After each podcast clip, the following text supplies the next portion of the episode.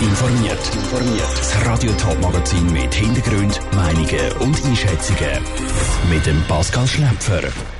Die Stimmbevölkerung vom Kanton Thurgau hat am Sonntag gewählt.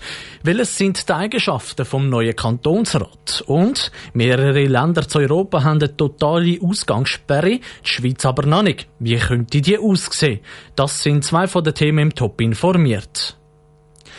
Der Kanton Thurgau hat am Wochenende den Regierungs- und den Kantonsrat gewählt. Mit dem Dienst Smart Vote haben die Wählerinnen und Wähler die Möglichkeit, ein bisschen mehr Einblick überzukommen, wer die Leute eigentlich sind, wo sie gewählt haben. Eine Nachanalyse der Wahlen zeigt ein paar Besonderheiten auf. Lucia Nifferler hat von Michael Erne, Projektleiter bei Smart Vote, zum Beispiel wissen, wo die beiden Räte sich unterscheiden. Wir sehen insbesondere Unterschied beim Sozialstaat und bei der Finanzpolitik. Dort ist es schon so, dass der Regierungsrat deutlich weiter rechts steht oder weiter bürgerlicher ist. Ist eher für eine sparsame Finanzpolitik und ein bisschen zurückhaltenderen Sozialstaat. Auch bei der liberalen Wirtschaftspolitik ist er stärker dafür als jetzt der Kantonsrat. Hingegen bei der Umweltschutz, dort ist der Kantonsrat ein bisschen der Treiber, der ist eigentlich dort stärker dafür als jetzt der Regierungsrat. Jetzt haben Sie auch noch Positionen der Parteien innerhalb vom Kantonsrat verglichen. Und dort fällt vor allem die FDP auf mit ihren Positionen. Und zwar, wenn man es mit der SVP und der CVP vergleicht. Was ist dort rausgekommen? Dort ist eigentlich rausgekommen, dass die FDP doch deutlich weniger weit rechts steht als die SVP. Also da gibt es eigentlich fast keine Überschneidung. Es gibt inhaltlich schon eine relativ große Überschneidung zu der CVP. Darum ist es gerade noch interessant, eben, dass, dass es bei einzelnen Fragen dann doch schon so ist, dass die FDP andere, andere Haltung hat als die CVP. Aber grundsätzlich sieht man schon auch, dass die FDP weiter rechts steht als die GLP oder als die CVP. Und jetzt auch noch eine interessante Auswertung hat die Frage zum 5G-Netz gegeben. Also, man soll flächendeckend 5G einführen. Was ist dort aufgefallen bei der Position der Parteien? Also dort ist uns einfach aufgefallen, dass es wie fast kein Parteimuster gibt. Es gibt offenbar auch in den Parteien große Differenzen. Also da gibt es Parteien, äh, ja die meisten sagen zwar grundsätzlich schon ja, außer jetzt die SVP und die DVP. Die GLP ist genau gespalten, 50-50. Ähm, auch bei den linken Parteien gibt es doch äh, mehr als ja, ein Drittel bei einer SP, wo eigentlich das, das ablehnt. Also dort sind die Parteien nicht sehr geschlossen, außer die FDP. Dort sagen alle, alle Gewählten Ja zu diesem Ausbau. Der Michael Erne im Gespräch mit der Lucia Niffeler. Wer wissen will, wie die Positionen vom Regierungsrat und dem Kantonsrat genau aussehen, kann die Grafiken auf toponline.ch anschauen. Bleibt die Das sagt der Bundesrat seit zwei Wochen immer und immer wieder. Funktionieren tut's aber nur mässig. Die Zürcher Seepromenade oder das Bäumli zu Winterthur sind trotz allem bevölkert fast wie an einem normalen Frühlingstag. Darum könnte der Bundesrat heute durchgreifen und eine schweizweite Ausgangssperre ansetzen. Aber was würde das überhaupt bedeuten? Zara Frateroli hat zum Vergleich die Ausgangssperre in den anderen europäischen Ländern unter die Lupe genommen. Italien jeder, der vorausgeht, muss ein Formular ausfüllen, wo drauf steht, warum dass er aus dem Haus muss. Als Grund zählen nur Arbeiten, Posten oder Arzttermin. Ein Besuch bei Freunden oder Familie zählt nicht. Die Polizei kontrolliert die Leute streng. Allein in den ersten Tagen hat sie 20.000 Leute büßt.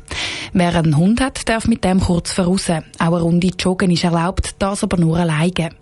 Die Italiener behalten sich bei Lunen, indem sie auf die Balkone rausstehen und zusammen mit den Nachbarn Musik machen. Beliebt ist zum Beispiel die italienische Nationalhymne. Videos von diesen abendlichen Ständchen gehen um die Welt.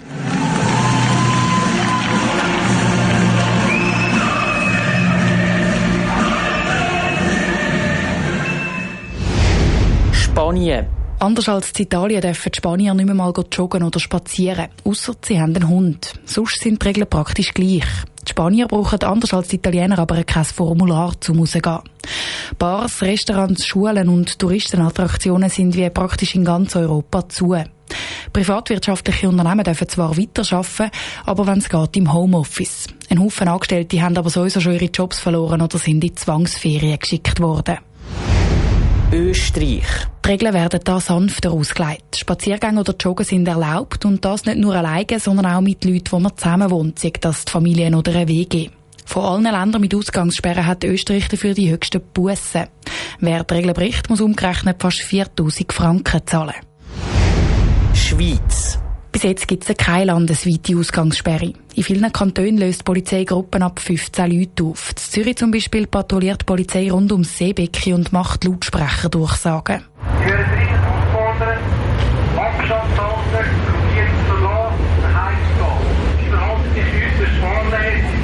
Besuch zum Nacht einzuladen ist im Vergleich zu anderen europäischen Ländern bei uns aber noch erlaubt. Der Kanton Uri ist gestern vorgepresst und hat neue Regeln für über 65-Jährige eingeführt. Die dürfen nur noch voraus zum Allein oder zum Zweiten spazieren, wenn sie zum Doktor müssen oder für Beerdigungen. Posten zum Beispiel dürfen sie nicht mehr selber. Ob der Bund ähnliche Regeln schweizweit einführt, zeigt sich heute Nachmittag. Der Beitrag von der Sarah Frattaroli. Neben Italien, Spanien und Österreich gibt es auch in Frankreich und in Belgien schon landesweite Ausgangssperren. In Deutschland gibt es bis jetzt erst in einer Stadt, nämlich in Freiburg im Breisgau, nahe an der Grenze zu der Schweiz und zu Frankreich.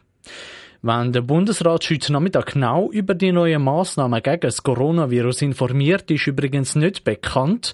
Radio Top berichtet auf jeden Fall, sobald es soweit ist. Seit am Montag haben alle Schulen zu. Das hat der Bundesrat am letzten Freitag entschieden.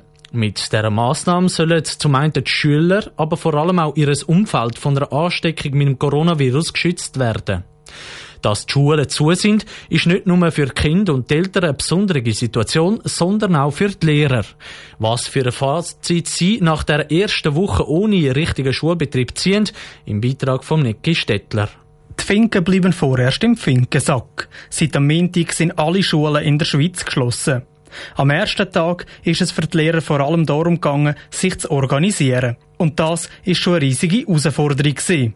Weil die Lehrerinnen und Lehrer haben sich genau müssen überlegen, wie sie ihre Aufgaben verteilen. Das sagt Primarlehrerin Manuela Hofer werden wir das handeln, wie wir jetzt alles online machen weil äh, ein paar Eltern haben vielleicht drei, vier Kinder und der Vater hat vielleicht ein Homeoffice oder die Mutter. Wie kann eine Familie das alles unter einen Hut bringen?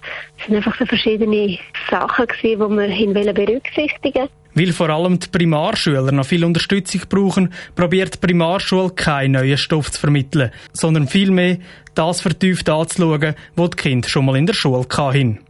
Und da sind auch die Eltern gefordert. Aber auch für die Oberstufenschüler ist die Situation im Moment ganz schwierig. Die Oberstufenlehrerin Eva Maria Bucher sagt im Moment, seien die Schüler noch recht gefordert. Sie haben definitiv Freizeit, sie sind aber teilweise sogar ein bisschen überlastet im Moment, weil einfach so ähm, der Respekt von wie lade ich was wo auf wie habe ich die Übersicht am besten. Das selbst organisiert Lernen funktioniert noch nicht so gut. Sie verstehen die Aufträge nicht gerade auf Anhieb und müssen ständig schreiben. Also sie haben im Moment definitiv genug zu tun. Der Lehrerverband ist zufrieden, wie es im Moment läuft. Ihre Präsidentin Dagmar Rösler zücht für das Erste ein gutes Fazit. Was ich höre, ist, dass es recht gut läuft, dass Lehrerinnen und Lehrer mit ihren Schülern in Kontakt sind, ähm, über Videochat oder über, über Teams. Die Schulen bereiten sich zurzeit schon darauf vor, dass der Unterricht bis zu den Sommerferien ausfällt. Der Niki Stettler hat berichtet. In vielen Schulen fallen gewisse Fächer wie Handarbeit oder Werken aus. Hauswirtschaft soll aber gleich stattfinden. Die Lehrpersonen wollen darum, dass die Schüler jetzt die im Haushalt mithelfen und zum Beispiel kochen und dann der Lehrer ein Foto von ihren Teller schicken. Top informiert, auch als Podcast. Mehr Informationen gibt's auf toponline.ch.